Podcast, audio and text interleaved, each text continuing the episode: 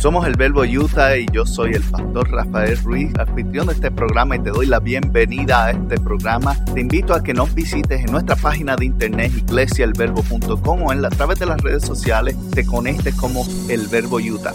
Gracias una vez más por estar con nosotros y espero que nos des la oportunidad, escuches este mensaje y lo disfrutes. Compártelo con alguien más y te puedes suscribir donde quiera que lo conseguiste. Dios es bueno y es generoso.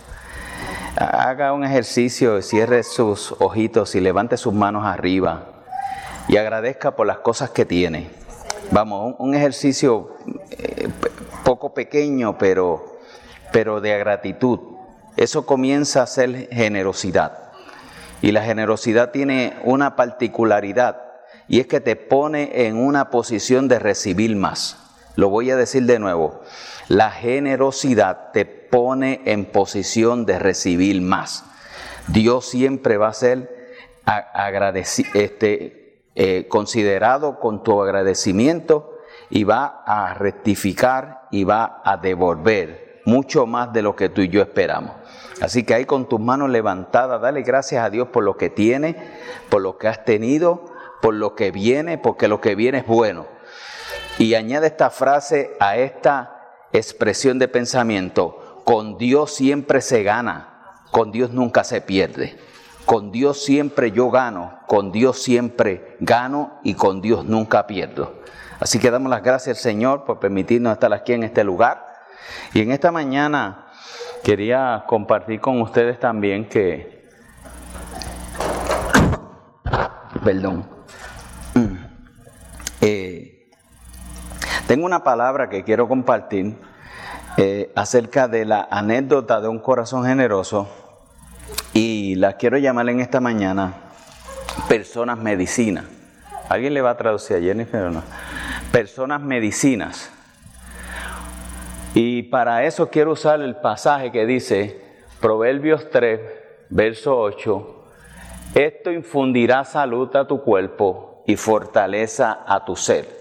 Ese pasaje de Proverbios capítulo 3 hace una eh, reflexión del escritor para darnos un contexto de cómo Dios opera en la vida de los seres humanos. Dice que establece sus principios, establece el orden, establece la forma como Él nos creó y dice que no te olvides de sus mandamientos y que los guardes en, su, en tu corazón. Y después dice, porque esto será medicina a tu cuerpo y fortaleza a tus huesos. ¿Cuántos anhelan tener medicina? Entonces, esa palabra medicina tiene que ver con, con sanidad, tiene que ver con, con yo lograr cosas, con yo tener una buena actitud de salud mental. Todos sabemos que nuestros países y nuestras comunidades están teniendo situaciones de salud mental.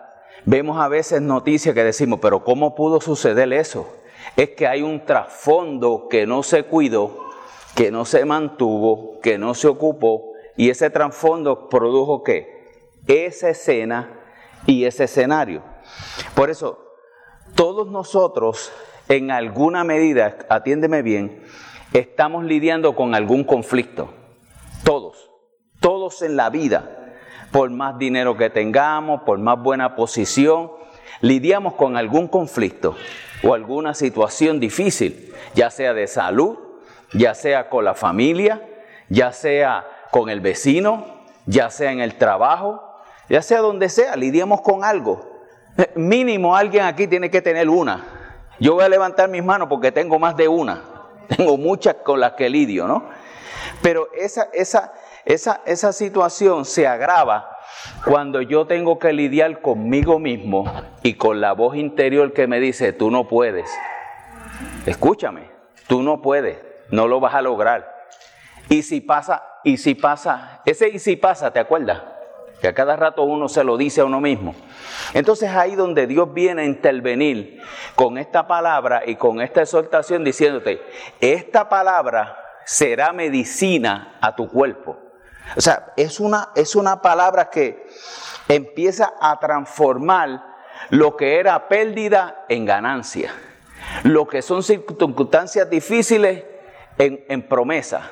Y yo vengo con esta idea. Si aprendemos a cambiar problemas por promesa, nuestra vida será mejor. Déjame ver si lo digo de nuevo.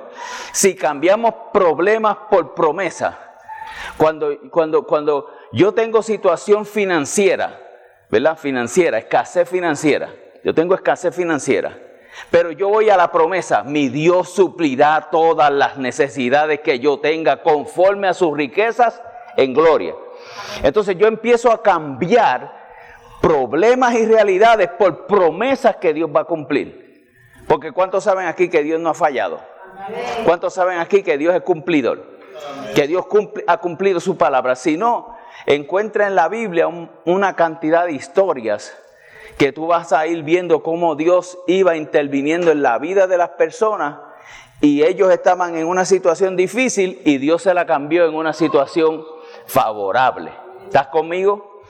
Entonces todos estamos lidiando con algo.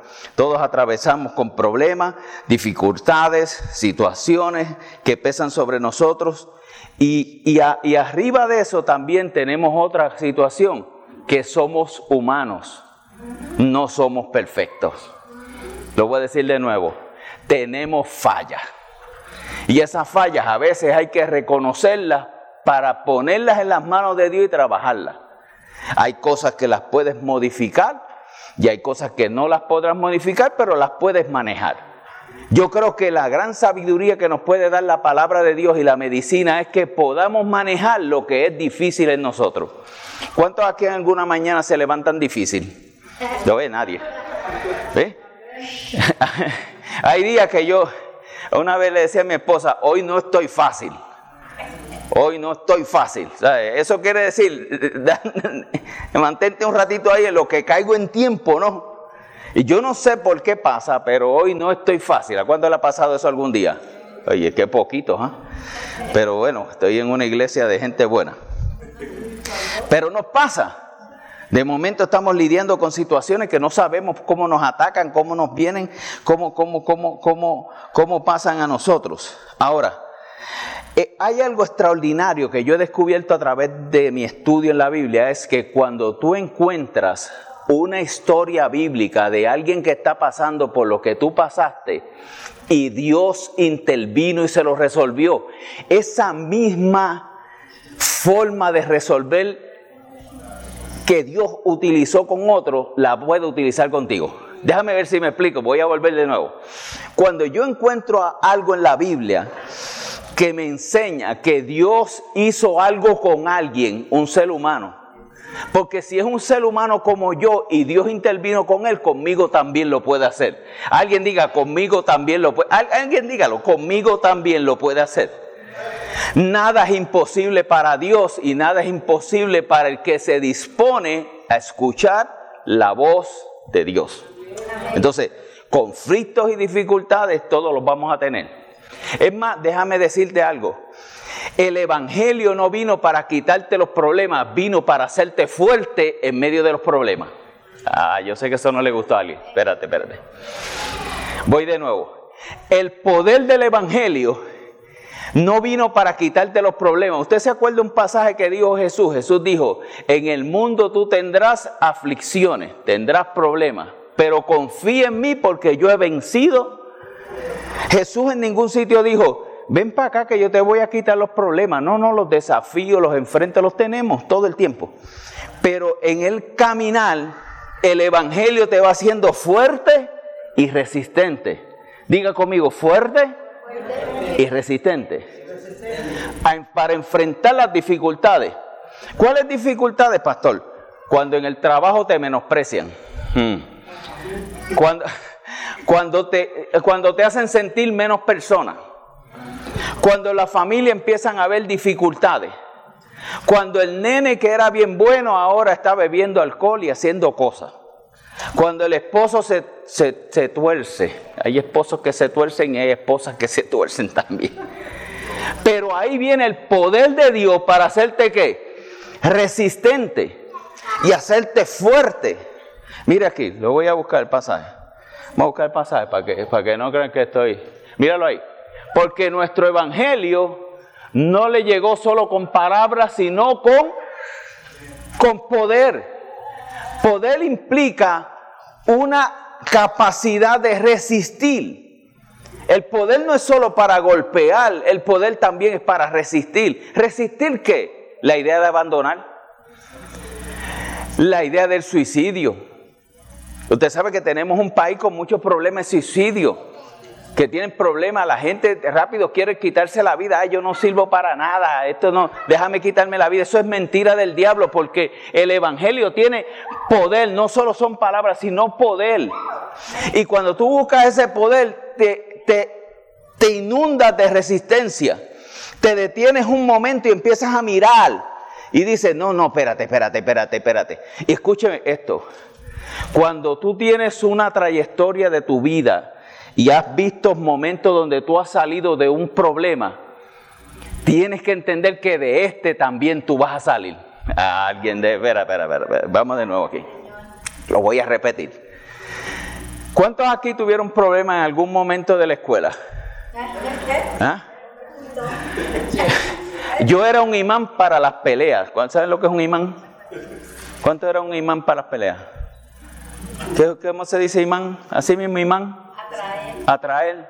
¿Verdad? Tú estabas lo más tranquilo, allá venía aquel y te decía, mira, y tú, ¿pero qué es esto? Y, a coger puño y cantazo, y uno daba dos o tres y cogía más, ¿verdad? ¿Sí o no? ¿Ah? ¿Cierto o falso? Entonces tú dices, pero, pero, de esa ya yo fui librado. Entonces de esta que yo estoy viviendo hoy, también Dios me va a librar. Aleluya. ¿Me estoy explicando? Entonces mira cómo funciona, mira. Yo, recuerdo que yo tenía, ¿cuánto he tenido maestras? Bueno, las maestras de hoy día son consideradas, pero escúchenme ustedes que están quizás en las escuelas. Teníamos a maestra Missy Ramos, era de ciencia. Missy Ramos buscaba jalarte por la patilla y te llevaba así donde el director. Y tú, ay, ay, ay, ay, ay. Entonces, si tú, si tú se lo decías a tu mamá, tu mamá te decía, bueno, que te pase, tum, tum, era mejor no quedarse, mira, calladito. Esa era la escuela de antes. Entonces estaba la otra, que no me acuerdo el nombre, pero aquella era experta en darte reglazo aquí. Entonces la regla era grande y gruesa. Ah, ah, ¿Tú te acuerdas de eso? Si no te pasó, ¿verdad? Bueno, es que tú no vivías en Puerto Rico, en Puerto Rico era diferente. Pero, pero la regla era grande, entonces ella te decía, pon la mano así, y ya tú decías, como que, ¿tú sabes? Entonces cuando tú ponías la mano, por quitarla son dos más. Y cada vez que tú la... Entonces era tan, tan, tú terminabas y no llores. Y no llores, los nenes no lloran. Si lloraba, de esa Dios me libró. De eso Dios me salvó. Hoy me siento libre. Y si me libró de eso, también de ahora también me va a librar. Alguien diga, me va a librar. Dígalo, dígalo, me va a librar. Porque el Evangelio tiene poder que es la capacidad de la convicción. Yo estoy convencido, escuche eso, yo estoy convencido de que Dios me ayuda en mi caminar. Voy a buscar un verso aquí, espérese, voy a buscar un verso. Ese no, este. Mire esto. El Señor está conmigo, Él es mi ayuda ya veré por los suelos a los que me odian. Hay otra versión que dice así, dice, el Señor está entre los que me ayudan. Hay gente asignada para ayudarte, pero sobre esa gente está Dios. Hay gente que está asignada para ayudarte y tú estás asignado para, para, para, tú estás asignado para ayudar a otros. Pero escucha, Dios tiene para ti un proceso individual, es un proceso único. Es un proceso que Él lo establece porque tú eres diferente a mí, cada uno de nosotros somos únicos. No hay clones, no hay copias, somos únicos. Escúchame y préstame atención. Tú no eres cualquier cosa, tú no eres cualquier niña, cualquier niño, tú no eres cualquier mujer, tú eres única y eres único. Y tengo noticias para ti, desde antes de la fundación del mundo, tú tienes una asignación ya en el planeta. Hay una asignación para la cual tú has sido traído a esta tierra. Ahora bien, escucha esto. Cuando tú vas entendiendo que el Evangelio te hace resistente en medio de una sociedad cruel. ¿Cuántos saben que en las escuelas, yo no sé, voy a seguir con el tema escuela, que me vino a la mente. En las escuelas el bullying es cruel. Es cruel. Yo recuerdo que mi mamá, las mamás de hoy día no hacen eso, pero yo recuerdo que mi mamá me hacía un diseño en el peinado. Así, las mamás, ¿verdad? Que le gustaba mandar a uno bien bonito a la escuela. Aquel, aquella, aquel, aquel, aquel grupo de bandoleros que había en aquella escuela. Yo llegaba entrando por el portón con mi mochila, me despeinaban todo, me, rompían la ropa, me Era una cosa horrible. Entonces, yo tuve que adoptar una cosa, bueno, o me uno, o, o sigo llorando, o me uno al bando de los que están.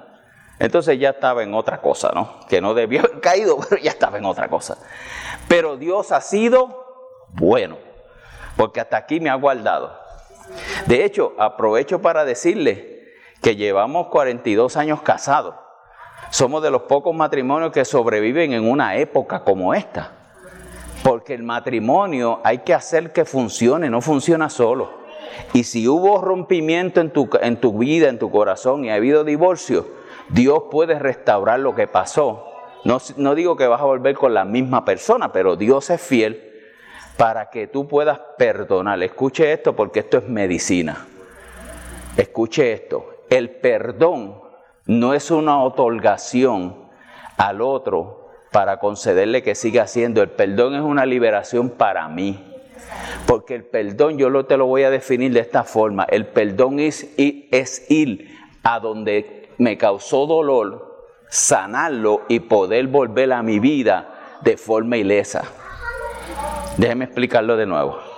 Cuando yo perdono me libero, pero no necesariamente la herida desaparece, pero deja de doler. Escúcheme porque hay muchos problemas de falta de perdón. Entonces, cuando tú ves que hay falta de perdón en consejería, usted sabe consejería, cuando un pastor da consejería, tú te encuentras que la gente te dice, tú empiezas a hacer preguntas, ¿no? Y vas dialogando. Y te das cuenta que la gente te dice, es que yo tengo mucho malestar estomacal, es que yo tengo mucho nerviosismo, es que tengo ataques de pánico. Y tú no tienes que ser doctor para, hacer varias preguntas. Cuéntame un poquito de tu, de tu trayectoria en tu familia. Cuéntame un poquito de tus relaciones matrimoniales, amorosas. Cuéntame un poquito de tu relación con tu papá. Y empiezas a ver que hay rencor y hay dolor que no ha sido sanado. Por eso la Biblia dice que esta palabra será medicina a tu cuerpo y salud a tu hueso. Y será, será refrigerio. Entonces mira, mira lo siguiente. Tienes que entender que el Evangelio no busca que tú te sientas culpable, lo que busca es liberarte de la culpa. Cuando tú te expones a la palabra de Dios y empiezas a ver cómo tú eres formado, cómo Dios te creó, tienes sentimientos, tienes emociones, has sido herido en el camino, pero sabes que con el poder de la resurrección de la cruz, tú hayas perdón por medio de la sangre. Y cuando tú alcanzas el perdón, por medio de la sangre, empiezas a ver que tu vida se libera y es mucho manejable, más manejable que cuando cargas rencor. Pastor, como yo sé cuando tengo rencor, cuando viene un pensamiento y te irrita y te sientes incómodo, tú tienes que saber que algo tiene que arreglarse. Permítame decirle que para poder terminar esta carrera bien, tenemos que arreglar los rencores de la vida. Todos en alguna manera hemos sido lastimados. Ah, y todos lastimamos a alguien. Entonces, no queremos ser perfectos. Lo que queremos es vivir en salud y en equilibrio, en balance, ¿verdad? Ahora, pastor, ¿esto se consigue de la noche a la mañana? No, esto toma tiempo. Uno tiene que ir paso a paso. Por eso, para la culpa, está el arrepentimiento. El arrepentimiento Dios lo puso no porque seamos débiles, sino porque el arrepentimiento produce que un cambio de dirección. Cuando tú cambias de dirección, tú vas por un lugar y encuentras algo que no te gusta y cambias de dirección. Es un cambio de dirección, el arrepentimiento. Ahora bien, mira esto. Y para la resistencia está el poder del Espíritu Santo. Ahora quiero traer, quiero traer, este, quiero traerte este pensamiento de el libro de Lucas. El Espíritu del Señor está sobre mí por cuanto me ha ungido para. Y quiero que te detengas en el para. Y préstame atención. Si yo pienso en mi vida, yo tengo que definir ese para. ¿Estás conmigo? ¿Para qué existo yo en la tierra? Hace un tiempo lo descubrí. Nosotros tenemos nuestro hijo Pastor Rafa, el mayor, nuestras dos niñas, Zully, casada con Steven, nos dieron dos nietos, dos nietos de Rafa, y tenemos también a Ruti, casada con Héctor y con dos hijos. Entonces, ¿cuál es mi para? Mi para. Tú tienes que descubrir para qué. ¿Para qué yo existo? Eso tú lo vas buscando. Pues mira, yo existo ahora mismo, ahora mismo. Le voy a decir para qué yo existo. Suena raro. Yo existo para ser un abuelo sabio y que tenga que tenga dinero, porque un abuelo sin chavo, no, un abuelo pelado, no de eso, ¿verdad? ¿Sí o no? Entonces, también existo para animar a mis amigos. Y esto es importante y lo voy a traer más adelante. Necesitamos rodearnos de amigos. Cuando tú caminas esta travesía de la vida sola y solo, tu vida es muy triste, tu vida es vacía. Yo sé que hay traición, yo sé que hay gente mala, pero yo sé que Dios me asigna amigos y me asigna amigos que yo cultivo y que camino con ellos. ¿Verdad? Y ahorita voy a entrar un poquito más. Ahora mí, mira esto. Para anunciar buenas nuevas a los pobres, me ha enviado a proclamar libertad a los, a los cautivos, vista a los ciegos y a poner libertad a los oprimidos. Y yo tengo que encontrar mi para. ¿Para qué yo existo?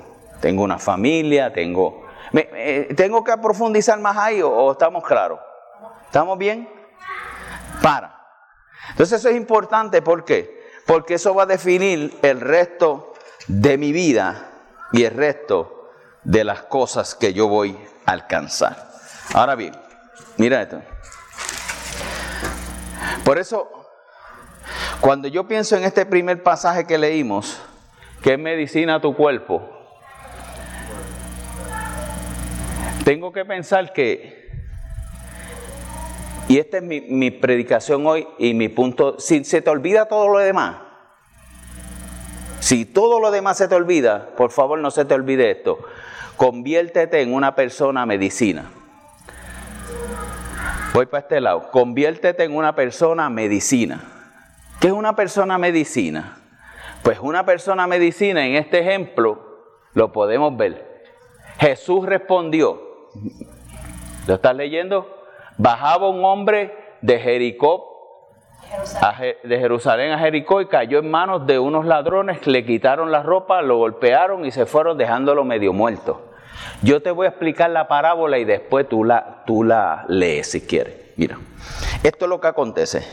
Llega un hombre donde Jesús y le dice, porque siempre hay gente, ¿verdad? Usted se ha encontrado gente que parece que son perfectos. Usted nunca se encontrado a esas personas que parece que todo lo tienen arreglado, que todo es perfecto. Dice, este, esta persona no tiene ningún problema, todo, esto es una maravilla. Pero no es verdad, eso es una proyección. Entonces llega este hombre donde Jesús y le dice, oye Jesús, mira, ¿sabes qué? Yo quisiera saber qué es lo que hay que hacer para mantenerse bien en la vida y el, el evangelio ese que tú predicas, yo tratar de seguir con él, ¿verdad? Y vino Jesús y le dijo, amarás al Señor tu Dios con todo tu corazón, con toda tu fuerza y con toda tu alma. Y amarás a tu prójimo como a ti mismo. Mira, y el hombre se disparó la siguiente frase, ya yo lo hice.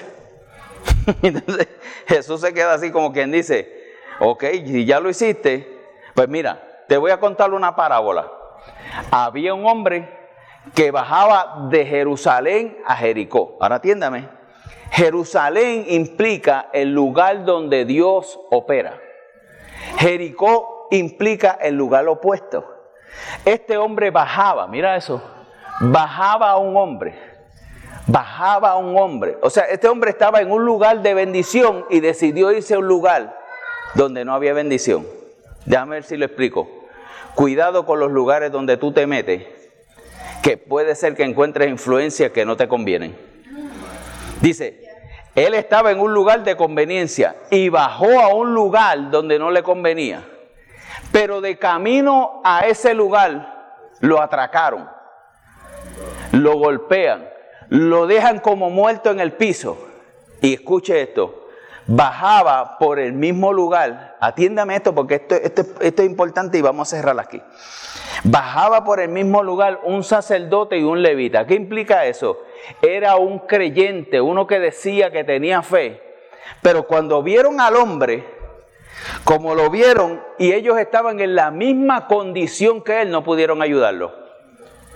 Me detengo aquí. Nunca podrás ayudar a alguien cuando tú tienes una condición igual a la que quieres ayudar. O sea, yo no puedo, le explico, le explico.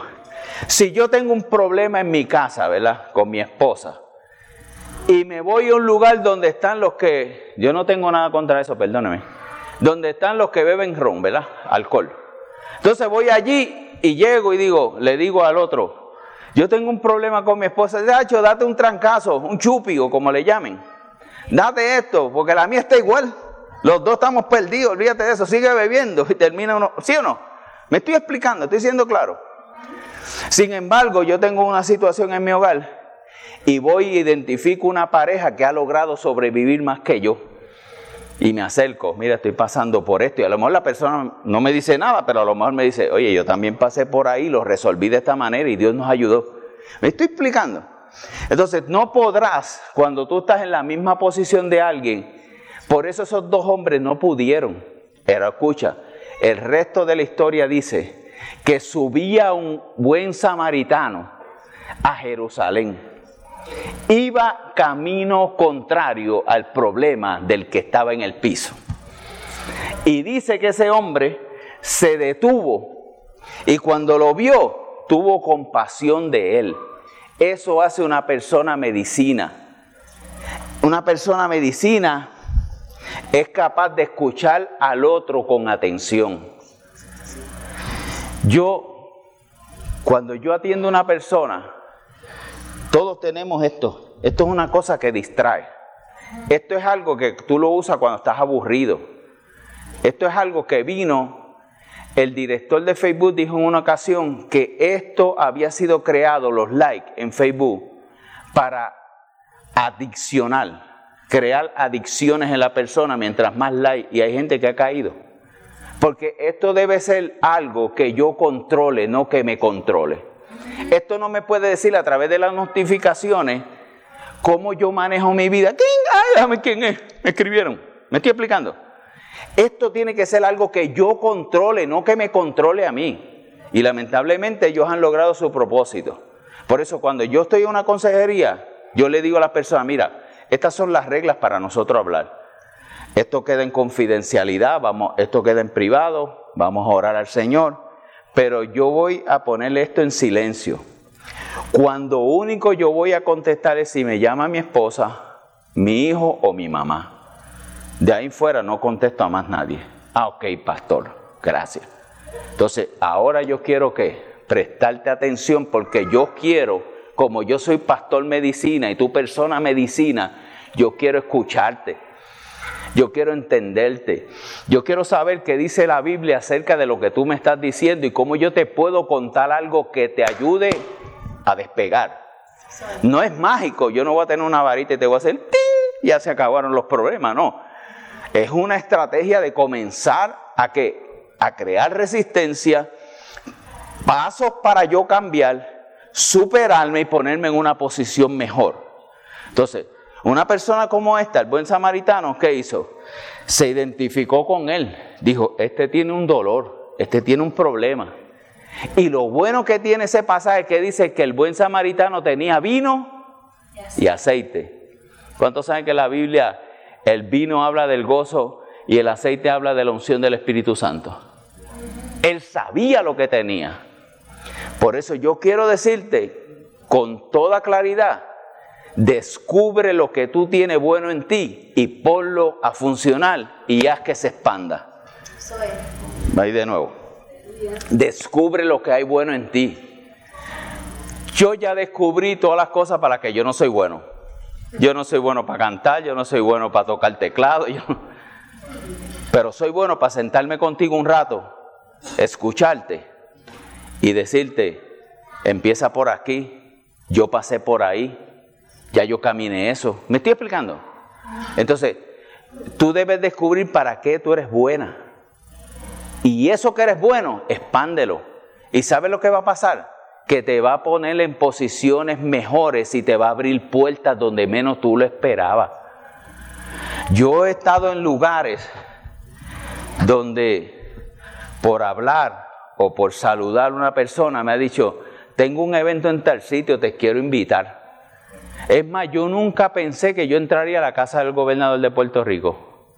Y una vez el, presidente de la asociación de, de, alcaldes, Ángel, me dijo, voy para la fortaleza a orar por el gobernador, ¿puedes venir conmigo? Y yo, yo me fui como chicando, pero después no se pone grande, ¿verdad? Porque ya seguí empecé, que, y le pregunté, ¿qué ropa tengo que usar? Bueno, pues vístete bonito, eso es difícil, pero bueno.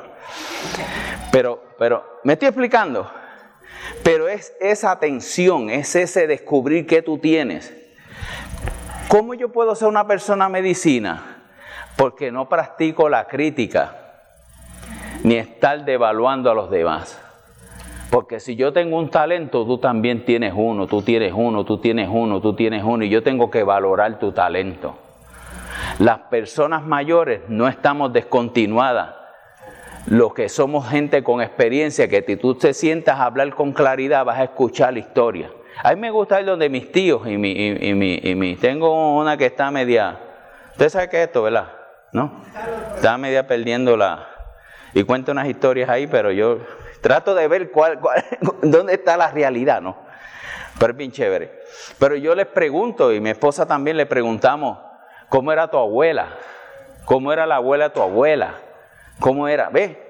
¿Cómo era? Porque yo quiero entender, yo quiero entender esa, esa, esa genealogía para yo saber por qué soy como soy. Tú eres como eres por la formación que tú has tenido. Y aquí quiero hacer un paréntesis en las personas medicina. Tus padres no puedes culparlos de todo lo que te pueda haber pasado. Y voy a dar un ejemplo, no lo quería decir, pero lo voy a decir, aunque está grabando, después mi hijo lo edita. Mira, yo me hice la prueba a Sentry, ¿verdad? La del ADN. ¿Cuántos han oído la prueba de ADN, verdad? Porque llegó un momento que yo había estado estudiando en la Biblia la genealogía de la trayectoria de la gente. Yo estaba, yo, yo ah, supervisaba edificios y apartamentos que le iban a entregar a las personas, ¿verdad? Y firmaban y pagaban. Yo trabajaba con esa compañía. En esa ida de trabajo me encuentro un judío, joven él. Eh, entonces cuando me dice, yo le noto el acento y le digo, ¿de dónde tú eres? Me dijo, no soy judío, judío norteamericano. Puso primero judío. Pero, ¿y como judío de qué tribu tú eres? Y me dijo de la tribu de Benjamín. Entonces, cuando me dijo de la tribu de Benjamín, como yo había leído, ah, tú eres de los hijos, y seguí hablando con él. Y él me dijo, oye, ¿tú entiendes un poco? Y me dijo, no, yo leo la Biblia, ah, hay como que, como que yo un poco para atrás. Pero me gusta la genealogía. Y de ahí yo dije, yo tengo que entender la genealogía de mis padres. Porque este es el punto. De dónde ellos vienen, que ellos superaron que ellos se esforzaron, pasaron toda clase de necesidad para traerme a donde yo estoy hoy. Y yo por una cosita que faltó, voy a echar todo eso por el piso. No puedo, yo no puedo. Entonces, ¿qué yo hice? Empecé a estudiar la genealogía de mi mamá. Y esa la pude entender, pero cuando voy a mi papá, yo nunca había encontrado a mi papá, abuela, ni abuelo, nada. Mi papá un hombre solo. Así que un día me he visto de valor y voy donde él le digo, necesito que me cuentes de, mis abuelos, yo no sé. Voy a decirle una cosa y nada más, poco hablar. Por eso, por eso es que a veces los Ruiz somos de poco hablar, porque es que mi papá era poco hablar. Entonces, si tú eres de poco hablar o de mucho hablar, eso tiene que ver con el ADN de tu mamá y de tu papá. porque yo le dije a mi, a mi hija que mi esposa, yo le pregunté, si en la escuela la mandaban a callar. Ella me dijo a cada rato, ah, con razón tu nieto le pasa lo mismo. Eso es genético, hay que, entender eso, ¿sí o no? Entonces, para cerrar, para cerrar y orar, le pregunto y mi papá dice, a mi abuela la, la preñó una persona y la abandonó. Luego me cría como puede me crió como pudo. A los 17 años le dio pulmonía. ¿Cuántos han oído que es una enfermedad pulmonía? Algo de los pulmones, ¿verdad? Y yo trato de levantarla para sacarla para llevarla al hospital y cuando noto está, se había muerto en mis brazos. Ese día yo lo miré con tanta ternura y con tanto amor porque yo dije, este hombre sin tener modelo se fue a la calle a trabajar hizo lo mejor que pudo. No había tenido afecto, nadie que lo abrazara. No había tenido los abrazos de un papá. No había. Cuando yo lo miré ese día, yo lo amé tanto. Y yo dije, yo dentro de mí no se lo dije a él. Dije, Dios mío, este hombre por lo que pasó yo nunca había entendido por qué él era como era. Nunca nos faltó comida, nunca nos faltó un techo, nunca faltó ropa pero no había un abrazo, no había un creo en ti, hijo mío, dale, vamos juntos para adelante. Eso hoy día se practica, pero aquellos tiempos. Pero ese paso de yo tratar de convertirme, o de tratar no, de convertirme en una persona medicina, me hizo entender el dolor. Sin él explicármelo, la mayoría fue imaginado. Porque yo en un momento hice una película. ¿Cuántos han hecho una película que va bien rápido? Yo lo vi en montones de sufrimiento, lucha, trabajo. Para, para, mira, mira cómo es esto. Nosotros vivíamos en una casita pobre que era un arrabal. ¿Se llama arrabal? Un sitio pobre, muy pobre, casa de madera. De ahí mi papá nos saca y nos lleva a vivir a un residencial, a un sector público. Y de ahí compra una casa y nos lleva a vivir a una urbanización. Cuando yo hice toda esa trayectoria en mi mente, yo dije, wow, cuántos esfuerzos y cosas ha hecho este hombre que yo nunca he sabido y que nunca valoricé. Desde ese día yo entendí que yo podía ser una persona medicina cuando yo era consciente de lo que el otro pasó por mí, aunque pasaron cosas, podríamos hablar un montón de cosas. Un día me pegó con, la, con el pistero de la manguera en la cara. Digo, tú no lavas el carro bien. Pero son reacciones, ¿no? ¿A dónde usted quiere llegar, pastor, con este mensaje? Que tú puedes convertirte en una persona medicina cuando entiendes lo que te pasó a ti, lo que pasó con tu familia y cómo tú lo has superado y hacia dónde tú vas, hacia dónde tú quieres llegar. Y esto es lo que quiero cerrar aquí. Y escúchame y grábate esto. La mejor versión de ti está delante de ti para manifestarse. La mejor. Yo no creo que a ninguno de los que está aquí ya el tiempo se le acabó, no lo creo. Yo creo que tu mejor versión está por manifestarse, porque hoy tenemos, mira, es lo que tenemos, abundancia de información, aunque tenemos poca formación. La gente no quiere formarse. La gente quiere oír, oír, oír, oír, qué chévere, oír, oír, Pero cuando una persona te dice, mira, el mejor antídoto para cualquier dificultad es el amor. Amor.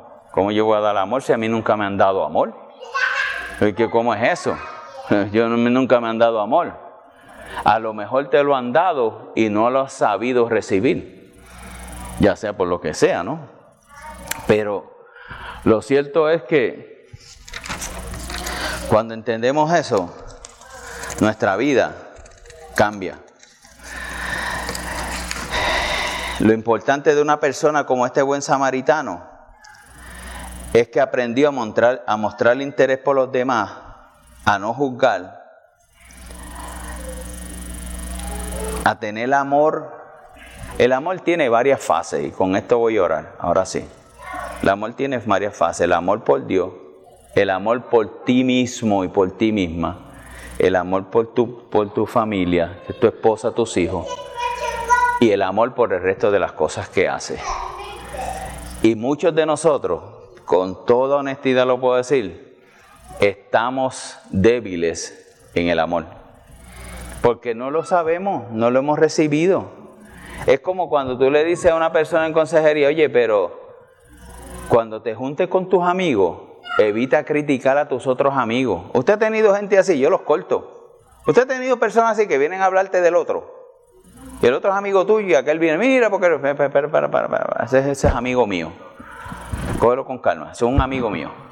Cógelo con calma, no me hables de eso, arréglalo con él. Entonces hay gente que cuando tú le dices eso te dicen, ¿y de qué vamos a hablar entonces? Porque es que están acostumbrados a eso y te dicen, ¿de qué vamos a hablar? Bueno, pues hablemos de las virtudes, hablemos de, de, de lo que puede pasar, ¿sí o no? Entonces, con esto los dejo. Conviértete en una persona medicina. Pastor, ¿qué tengo que hacer para hacer eso? Donde vayas hoy, sonríe. Si vas a un sitio a comer ahorita, entra con una sonrisa. Yo, yo creo que a la gente le cae mal es la comida. Entra así. No comen.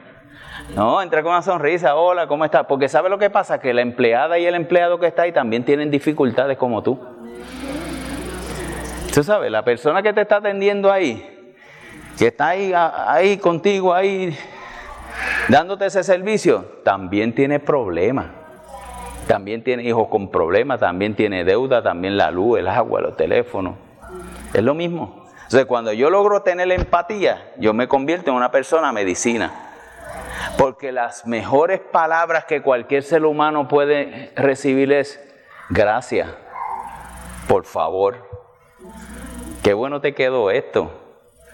Ya la, ya la esposa mía me conoce porque yo me lo como como sea, la comida. Y ella dice, está bueno, ya hecho sí. Y yo ahí pues, ¿sabe? Porque el Evangelio me hizo resistente y fuerte. ¿eh? Y Dios ha sido bueno conmigo. Póngase de pie, vamos a orar y vamos a darle gracias a Dios. ¿Alguien aprendió algo hoy? ¿Aprendió algo? Personas medicinas son personas que saben crear qué? Relaciones. Yo tengo que ser honesto porque esta es la verdad. En este mundo nos encontramos gente mala. Hay gente mala. Pero hay una canción en Puerto Rico que dice, los buenos son muchos más. Son muchos más, muchísimos más. Y como yo soy, yo soy salsero, pues dice así, los buenos son muchos más, son muchos más, muchísimos más. Así que los buenos somos más y los malos son menos. Hacen más ruido, pero tú tienes que forrarte de la coraza del Evangelio y forrarte para que no te contaminen. Porque hay gente experta, mire esto, escucha esto.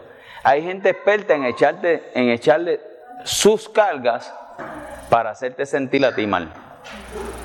Por eso no permitas que nadie te eche culpa. Y si pasó algo, arréglalo. Pero mientras tanto, que no te echen culpa, porque ¿sabe lo que pasa? Que el que es culpable se va tranquilo y el que le echaron la culpa se queda con la carga. Por eso en consejería, mira, mira, mira qué, qué dato interesante. Uno atiende mayormente problemas de pareja y llega esta muchacha, esta mujer, a contarme un montón de cosas de ese muchacho del ex. Y yo le, para, para, para, ¿dónde está él ahora? Ah, está con su nueva esposa. Están viajando. Adiós, cara. Él está gozando y tú aquí con este tormento. Y tú aquí con esta penuria. O sea, sacúdete, vete para el gimnasio, brinca, saltas algo, no sé, pero sacúdete. Ah, para eso vine aquí. Vamos, pues vamos a sacudirte, vamos a orar y vamos a liberarte. Y cambia el panorama. ¿Por qué? Porque si tú te hundes en la pena y en el sufrimiento, no podrás ayudarte ni a ti mismo ni a nadie. Pastor, ¿lo tengo que ignorar? No. Lo pones en la cruz, lo arreglas, pides perdón, te arrepientes y caminas hacia adelante. En el nombre de Jesús. Amén. Padre, yo te doy gracias. Permítame orar por usted. Yo te doy gracias por este tiempo, te doy gracias por esta palabra, porque nos proponemos, póngase esta, oración en su mente, nos proponemos convertirnos en personas medicinas, personas que sanan, personas que ayudan, personas que impulsan, personas que no critican, personas que no juzgan, personas que saben relacionarse con otras personas para llevarlos a un mejor lugar.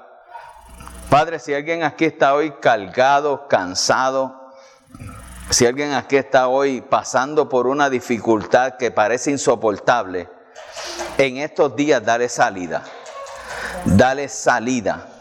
Hay salida para tu problema. Hay salida para tu dificultad. Hay salida para cualquier crisis. Yo dije que hay salida en el nombre de Jesús. Solo encuentra la puerta y atraviésala. En el nombre de Jesús. Amén. Ya me deja.